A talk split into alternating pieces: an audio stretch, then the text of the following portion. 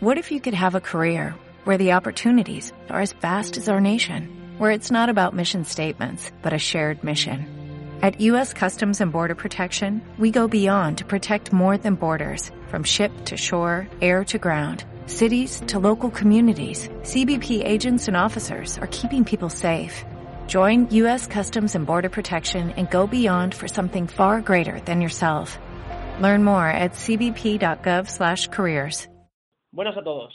Hoy en, el, en la idea oculta número 22 eh, nos visita un entrenador con dos ligas, una Copa de la Reina, eh, que ha ganado al Barça y por eso eh, ahí tuvimos una disputa un poquito grande, pero bueno, no pasa nada.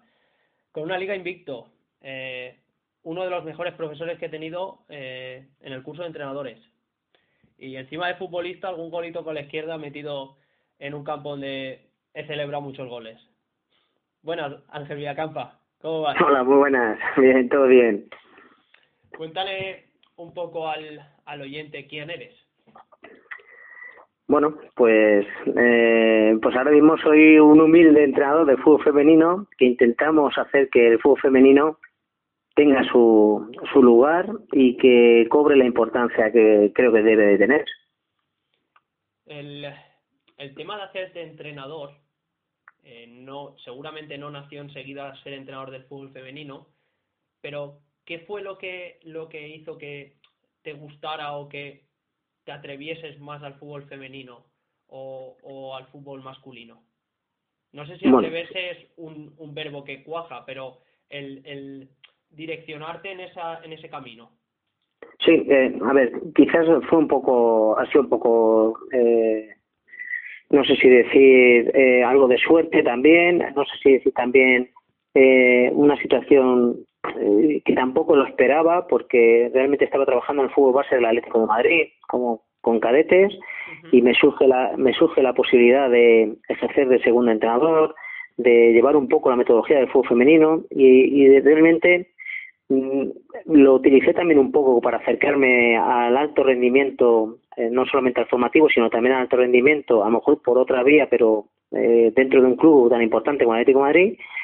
Y la verdad que el día a día era muy gratificante y de hecho ahora mismo no yo no cambiaría eh, al fútbol femenino por el fútbol masculino. Eh, empezamos, nos empezamos a enamorar, nos empezamos a enganchar, vimos todas las posibilidades que había de trabajo porque hay mucha diferencia en cuanto al trabajo de base en el, del fútbol femenino con el fútbol masculino y había tanto por trabajar y hay tanto por trabajar que eso, mira, me producía un reto importante y encima eh, se vean, se, se iban viendo eh, resultados muy visibles. Entonces era muy gratificante el día a día. Y, Vamos, era, era, era y es, era y es gratificante el día a día porque vas viendo continuamente cómo, bueno, pues cómo se va mejorando y cómo se van evolucionando eh, los equipos y sobre todo el entorno del fútbol femenino. pues sí, el- es de agradecer lo que hablábamos fuera de micros, de que eh, empiezas haciendo un, o- haciendo un partido con 600 personas como mucho y acabas eh, llenando Anoeta, llenando Samamés, llenando Wanda, Hmm. 20.000, 30.000 personas viendo el fútbol femenino. Sí, porque mira, cuando agarramos al equipo sí que teníamos en claro una cosa, que no- podíamos eh, ah, jugar de cualquier manera. Eh, que viniesen 200 personas a vernos allí al Cerro del Espino, solamente creía que había una forma de cambiarlo, que es con lo que eh, exponíamos en el campo. Eh, bueno, eh, empezamos a, a conseguir también, es verdad que los resultados nos han ayudado a, a- a que el- la gente vaya creyendo en nosotros y hubo un momento de que, por ejemplo, en Gol TV solamente televisaba partidos del Atlético de Madrid en- a modo reclamo para que la gente viese fútbol femenino y lo hacía porque, bueno, pues el fútbol que interpretábamos o, o, o que intentábamos con esa idea previa eh, pues era atractivo y, y generaba eh, eso, eh, eh, esos nexos de unión para, para que la gente se enganchara hacia el fútbol femenino. Y hablando de, de tu faceta como futbolista y como, como entrenador, ¿qué es lo que fuiste guardando en tu mochila en las etapas de futbolista para después eh, llevarlas a cabo como entrenador? Pues mira, he tenido, he tenido diversos entrenadores. Eh, uno lo recuerdo con, con pues con, con mucho, con una grata, un grato recuerdo en cuanto a todo lo que me aportaron, unos más a nivel ofensivo, otros más a nivel defensivo.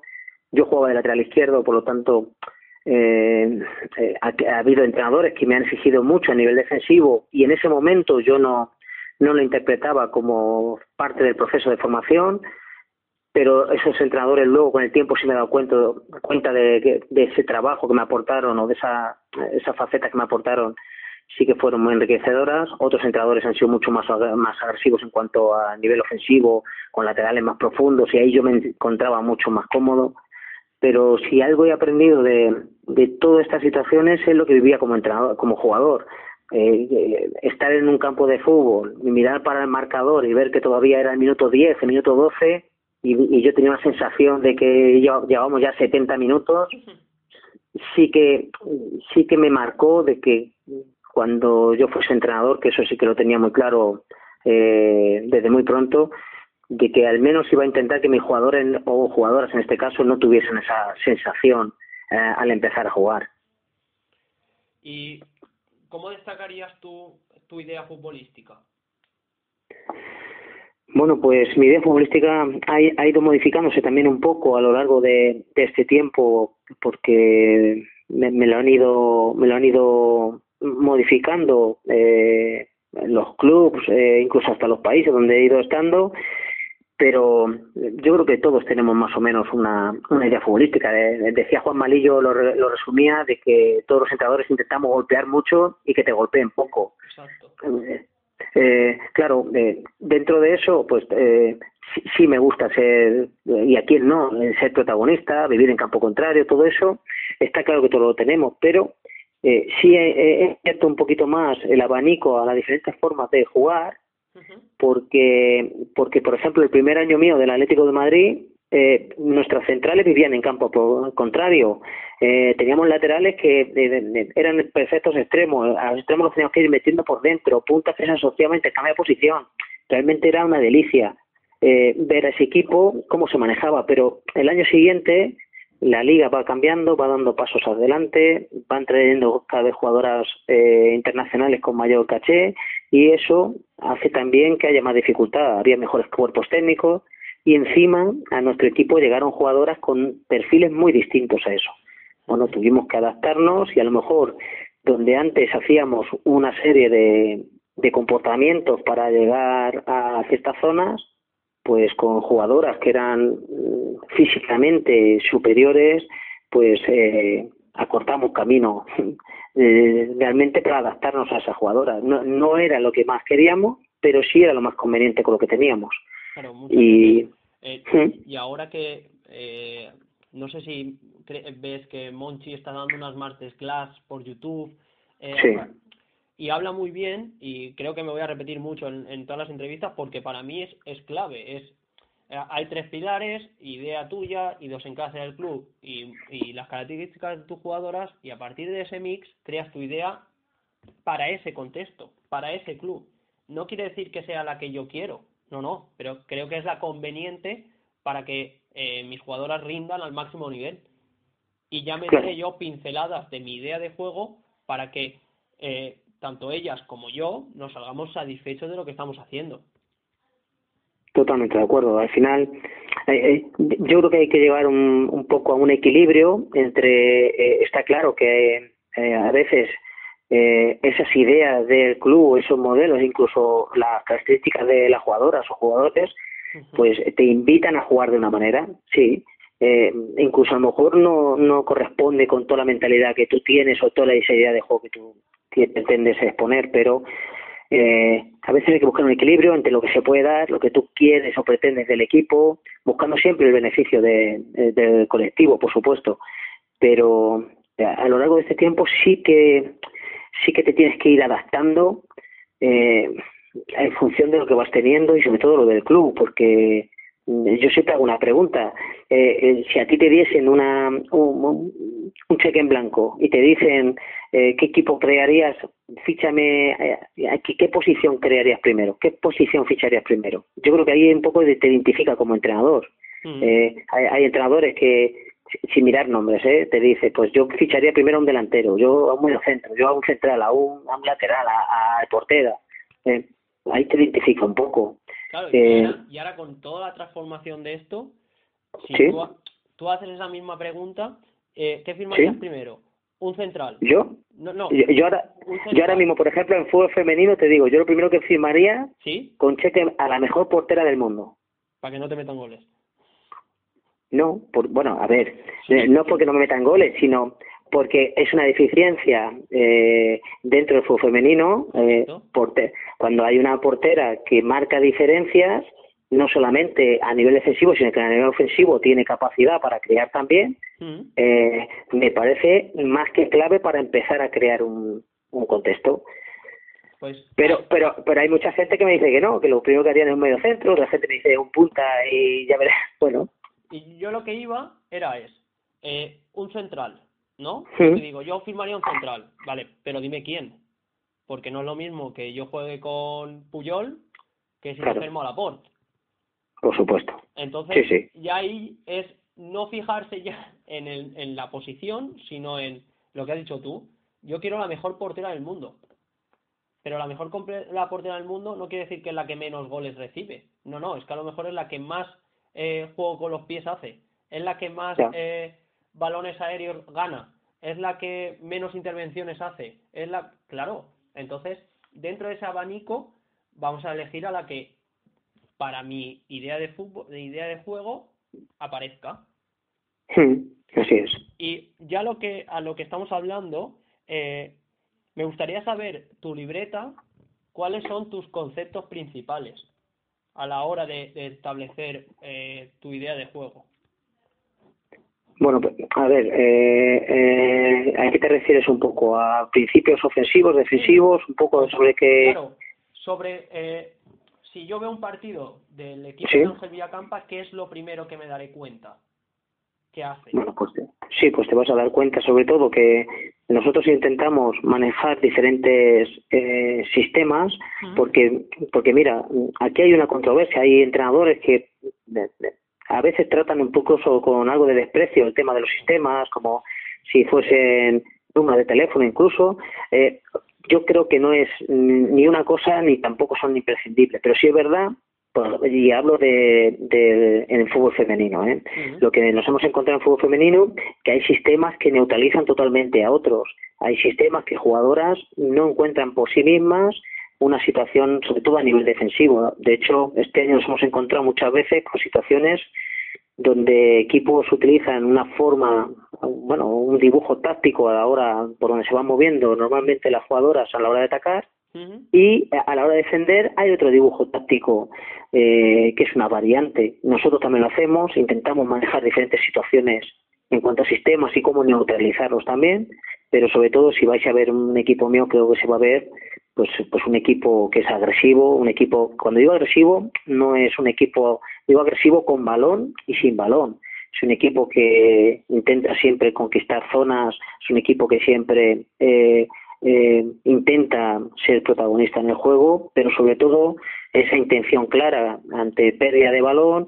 Este año fíjate que jugadoras en el Athletic Club que tienen mucha diferencia contra, con el Atlético Madrid, jugadoras que no estaban acostumbradas a vivir en medio campo, jugadoras que no estaban acostumbradas a ir a la presión tan arriba, eh, nos, nos ha costado muchísimo, muchísimo arrancar.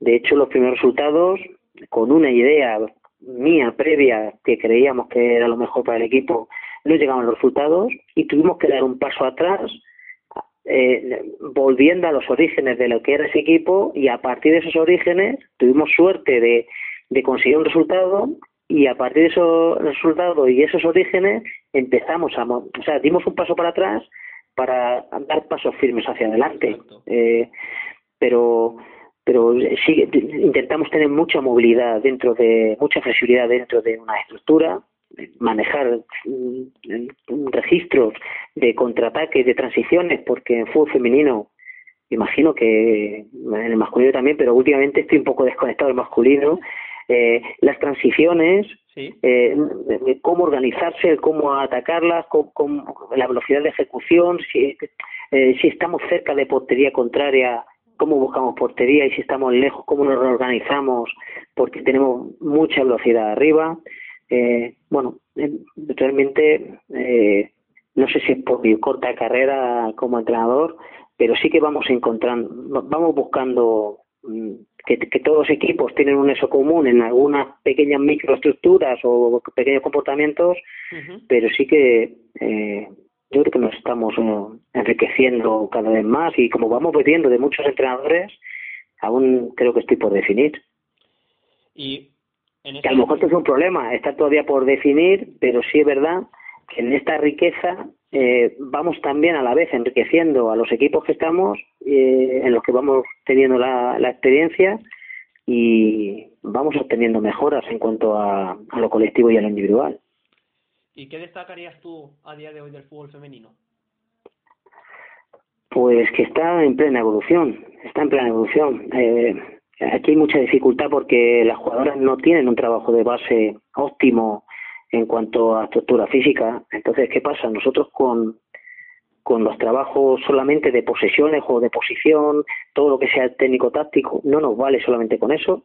Tenemos que trabajar de forma más individualizada los trabajos de fuerza, más individualizada también incluso los trabajos técnico-tácticos. A veces eh, tenemos que hacer eh, muchas cábalas para, para hacer un microciclo patrón más o menos, por así decirlo, de cómo estructurar la semana con jugadoras con más minutos, menos minutos, con jugadoras que eh, hay que hacer los trabajos específicos de fuerza, los preventivos, los trabajos específicos de en campo conmigo.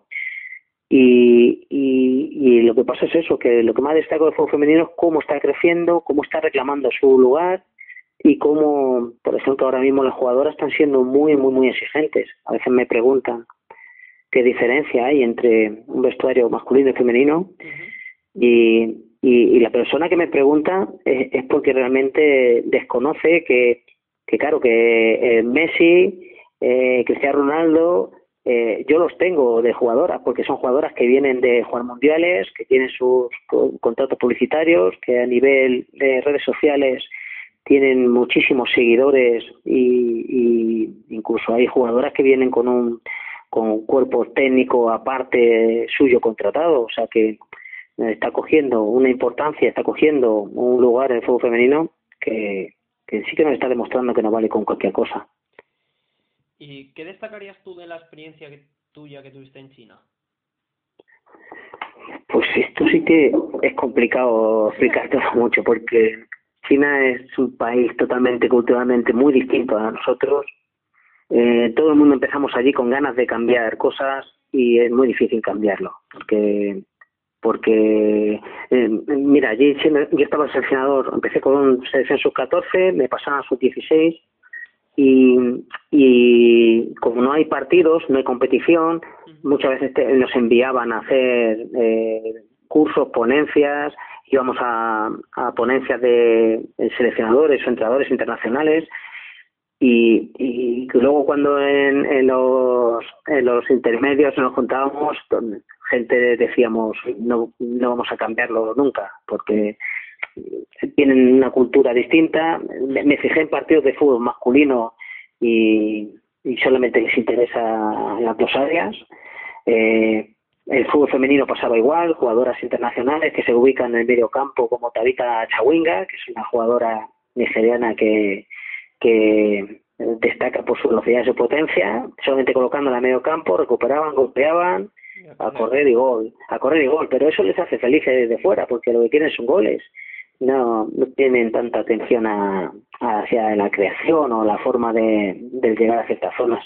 Es verdad que mucha llegada de entrenadores europeos va cambiando poco a poco, pero ha sido complicado eso. Sí, es complicado. Entonces, claro, la captación de jugadoras de 14 y 16 años, pues mira, en mi, en mi, experiencia ha sido compleja porque, claro, yo no sé chino y, y, y claro, había jugadoras que te, iban ubicando que tenían que ir con la selección, jugadoras pues que a la hora de, por la razón que ellos me habían llevado allí, era difícil llevarlo a cabo porque poca, pocas posibilidades había con, con la clase de jugadoras que se tenía, pero ha sido muy enriquecedora en cuanto a, a cómo se gestiona un grupo, porque tenía 17 personas en el cuerpo técnico, había que desarrollar y planificar toda la semana, día a día también, de cómo establecer los, roles de cada uno, porque si no, no hacían nada eh, la gente del cuerpo técnico. Y mira, eso me ha dado esa experiencia un poco más a la hora de mejorar de cómo hay que hacer una gestión de, del cuerpo técnico. Y también un poco conocimiento a, la hora de hacer eh, esas esas bueno, esa búsqueda de jugadoras para la selección, esas convocatorias, dentro de, que bueno, estamos un poquito coordinados esa búsqueda de las jugadoras, por así decirlo.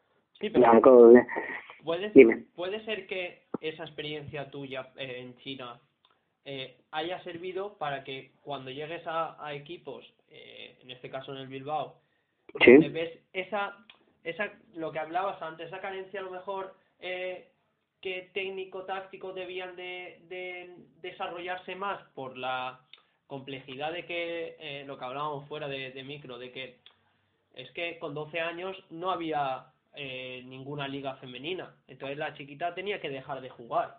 Entonces, al, al tú probar eso también en China, valoras más a día de hoy a esa jugadora formada que te entra en el, en el equipo y dices, madre mía, qué gusto de cómo juega, cómo interpreta el juego y cómo sabe dominar los espacios y tiempo necesarios para lo que yo quiero.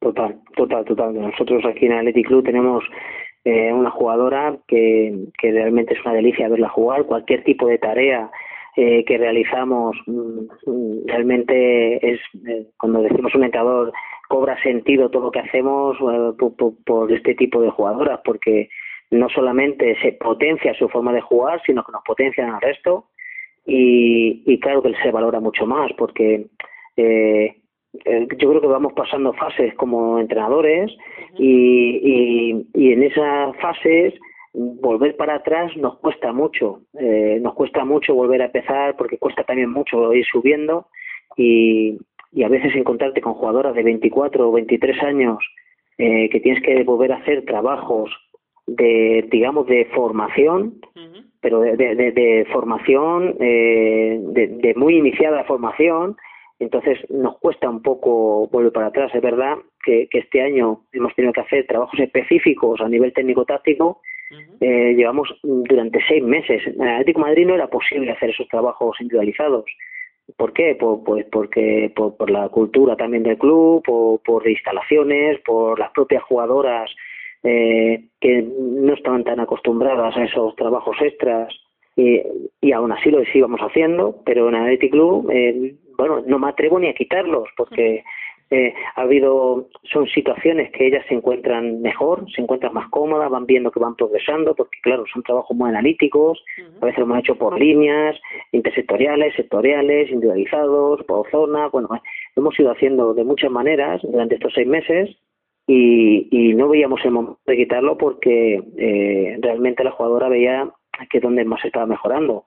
Eh, y claro, luego es verdad que a la vez, eh, luego en la sesión de entreno, eh, todo era mucho más exitoso. No al principio, sí durante la temporada, que a través de esos trabajos también hemos mejorado, o sea, digamos de una manera, mejorando lo individual, hemos mejorado lo colectivo. Claro, es, es un refuerzo que eh, potencia al equipo, porque lo mejora. Claro. En este caso, y vuelvo a repetir, siempre estoy hablando desde la, la realidad que yo estoy viviendo dentro del fútbol femenino. Son movimientos, son, son automatismos que vamos metiendo durante, durante esas sesiones individualizadas que luego, introduciéndolas, que por sí solas yo creo que no podríamos tampoco competir, pero son complementos para la sesión de entreno que sí que lo hacemos ya sobre la forma de jugar. Entonces, eh, sí que creemos en esa forma. Eh, yo, por ejemplo, eh, hace años ni me lo planteaba hacer estas, este tipo de, de tareas, pero eh, el otro día en una ponencia de Fútbol Club Barcelona femenino, el, el técnico nos mostraba cómo también hacen esos trabajos individualizados con las jugadoras durante la semana por lo tanto, ya casi todos los técnicos de fútbol femenino vamos en esa línea también, de meter esos trabajos individualizados como refuerzo para que las sesiones de entreno tengan más éxito. Y puede ser, a ver, esto ya es hablar por hablar porque realmente desde mi punto de vista no, no conozco. pero vimos que en este pasado mundial España eh, presentó batalla literal contra cualquier equipo eh, rival. Eh, creo que Estados Unidos nos gana por la mínima. Cuando, cuando juegas contra Estados Unidos, que tiene las mejores jugadores del mundo, pues eh, a España siempre le ha costado. ¿Crees que hemos dado un paso de gigante en este fútbol femenino? Sí, mira, totalmente. Nosotros, el primer año que fuimos a Europa con a la Champions League con el Atlético Madrid, nos enfrentamos al Olympique de Lyon y ya vimos claramente que, que sí, que estamos muy lejos a nivel físico de esos equipos. Eh, que sí, que teníamos buen manejo de valor, que tácticamente podíamos ir trabajando, pero que en cada duelo éramos perdedores. Eh, ¿qué, ¿Qué ha pasado en este tiempo atrás? Pues que mira, ha habido cada vez la elección de mejores cuerpos técnicos para el fútbol femenino, porque esto es una verdad, hasta hace nada con el nivel 1 podías entrenar en primera división femenina. Eh, todo eso ha ido cambiando, se ha ido modificando. Eh, cada vez los técnicos están más preparados porque a las jugadoras ya no les vale con cualquier cosa, porque estamos hablando de jugadoras profesionales, tienen europeos, mundiales, tienen su reconocimiento ya a nivel social. Entonces, no vale con cualquier cosa. Entonces, eh, abrir estadios para exponerse te, te obliga a prepararte mejor. En esa preparación se está viendo también que la selección va obteniendo esos resultados. La diferencia que había con Estados Unidos, pues mira, yo he estado en Estados Unidos, he visto cómo se trabaja, he estado en Alemania, he visto cómo trabaja, está en Francia, sí, porque esto lo decía Emilio Duró, eh, que el hombre que hace estos vídeos motivacionales de que hay que copiar a la bestia. Bueno, pues eh, buscando un poco copiar a esa bestia, me he ido a los sitios donde están las bestias más grandes de, de, del fútbol femenino y, y te encuentras de que de que claro que a nivel físico son tan tan tan superiores que por mucho que trabajes por mucho que quieras dominar el balón eh, a los duelos éramos perdedoras. Nos pasó nos pasó por encima el Olympique de León nos pasó por encima de Copurgo pero aprendimos la lección de que cómo nos tenemos que preparar de cara al futuro los resultados se están viendo, cada vez la selección se está acercando más a, por, la, por la salida de jugadoras que van cada vez más preparadas. eh, ya, por ejemplo, te voy a contar un caso. Aquí en el Athletic Club llegamos y gracias al director deportivo que tenemos, que, que realmente es un fenómeno, es un lujo tener un, un director deportivo así, porque un director deportivo que te entiende, que te apoya, que te que confía en tu trabajo pues conseguimos tener la, el desayuno y, y, la comida dentro del club. Eso nos ha, eh, nos ha, eh, nos ha producido que eh, jugadoras estén en el peso óptimo. Eh, esto parece que es lo normal, pero será lo normal en el fútbol masculino. En el fútbol femenino no era lo normal. Entonces, tener jugadoras donde tienen la comida adecuada de deportista, o bien para hacer la sesión o para la recuperación, ha sido un paso más que hemos tenido. Eso ha quitado lesiones, ha producido también, por supuesto, con el trabajo, con, con las condiciones que tienen las jugadoras, pero ha producido que muchas jugadoras vayan con las selecciones. Ha habido jugadoras que se han puesto en el mercado por sí solas a través de lo que han ido mostrando porque cada vez están mejor. Entonces, en ese proceso de, de mejora del fútbol femenino estamos. Y ahora eh, volvemos ya a, a tus gustos o a tu o a tu idea, ¿qué fútbol es el que ves? En cuanto a, mira, eh, realmente eh, hay, hay pocos referentes de fútbol femenino.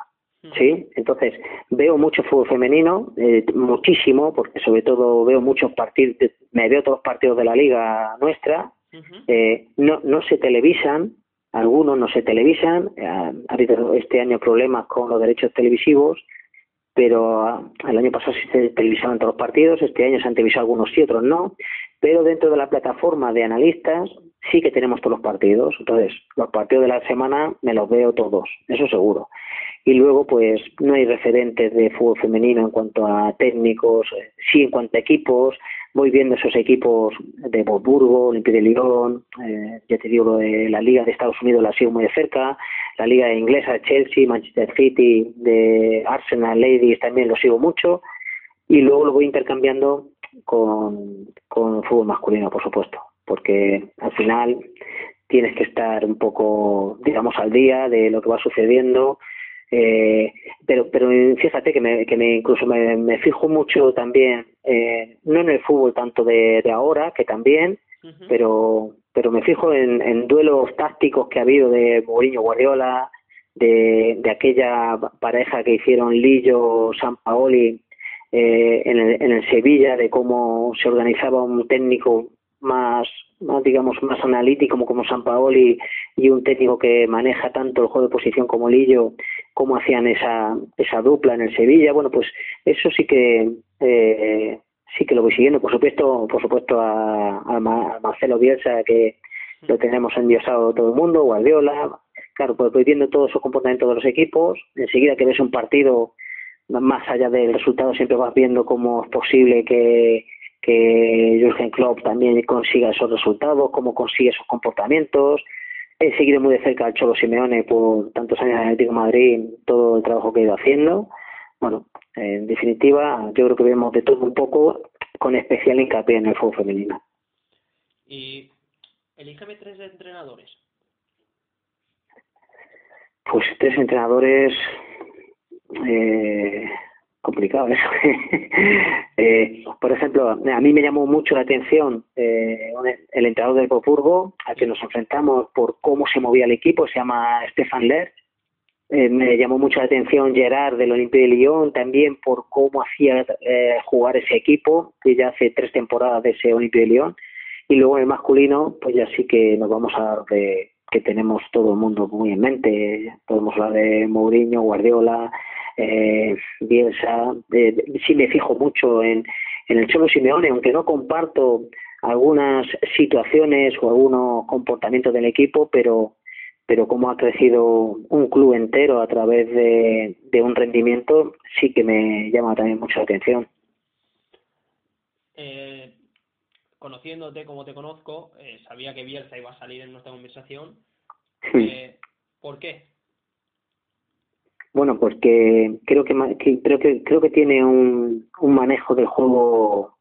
Eh, yo creo que yo de hecho creo que es el entrenador que se ha pasado el juego, porque cuando habla de, de cuando habla realmente hay poco que debatir. Mm, hay entrenadores que hablan y, y puedes tener la idea más más de acuerdo, más de acuerdo cuando, cuando Bielsa te dice que hay cinco formas de desmarcarse, porque ha visto dos mil partidos y te lo eh, realmente eh, dices es verdad que hay cinco formas de desmarcarse, no hay ninguna más. o sea que, eh, y fíjate que había una posibilidad de ir a otro equipo eh, en un momento dado y, y también elegimos la posibilidad de venir al Athletic Club, no solamente por el club que es, que es un club que realmente me hace sentir muy orgulloso pertenecer a, un club con esta filosofía, pero también me atraía mucho la posibilidad de que haya estado Bielsa aquí y, y de hecho no hay día que no me cuenten una anécdota de, de Bielsa, de, de lo que había hecho durante dos años, eh, porque realmente son muy curiosas las anécdotas que cuentan por aquí de, de lo que de la experiencia del Athletic Club con Bielsa. Y ya para, para acabar esta charla, eh, Yo suelo hacer dos preguntas. Eh, no sé si ves la resistencia, pero la resistencia pregunta por, por, el sexo y el dinero, pero yo no soy tan tan directo. Me gustan otras cosas, como ¿qué partido vas a ver hoy? Pues mira, eh, esta, eh, este confinamiento interminable, eh, este confinamiento interminable, mmm, mira, estoy haciendo mucho seguimiento de la pareja de, de, de la pareja de San Paolo y Lillo, eh, su estancia de, en el Sevilla. Eh, realmente, mira, eh, he elegido ese camino de estos días y les estoy siguiendo mucho por esa eso que me llama mucho la atención de cómo un entrenador que maneja tanto el juego de posición como él, con un, un entrenador tan analítico como, como San Paoli, cómo son capaces de, de hacer que un equipo bueno pues rinda un nivel para mí muy alto y, y sí que le estoy haciendo ese seguimiento. Por supuesto que nunca dejo de pensar en el fútbol femenino y, y durante estos días atrás sí que he ido viendo fútbol, sobre todo internacional, de fútbol femenino. Pero ahora sí que estamos en ese momento de aquella temporada del Sevilla con, con Lillo y, y San Paoli. Y la segunda es ¿por qué accediste a hacer esta entrevista? Y eso que es profesor él y yo alumno, ¿eh? sí. Pues porque eh, ya llevo siguiéndote un tiempo y, y veo, voy viendo todo el trabajo que estás haciendo, me llama mucho la atención, comparto muchas cosas de las que vais diciendo y me siento realmente identificado, a pesar de que, bueno, eh, cada uno tenemos un, un sello característico como entrenador o la forma de ver el fútbol, pero cuando vas identificándote con gente, pues, pues bueno, pues te atrae bastante. Eh, los invitados que has ido teniendo, que has ido hablando de fútbol, pues realmente ha sido muy enriquecedor escucharlos. Eh, desde aquí los mando un saludo y por supuesto eh, ya tienen un seguidor más porque realmente eh, me ha ido aportando mucho, así que no es que haya cedido, que para mí es un placer poder realizar esto. Pues nada, Ángel, el placer ha sido mío y espero eh, compartir más charlas contigo de aquí en adelante. Y nada, Ojalá sea así. un auténtico placer tenerte aquí.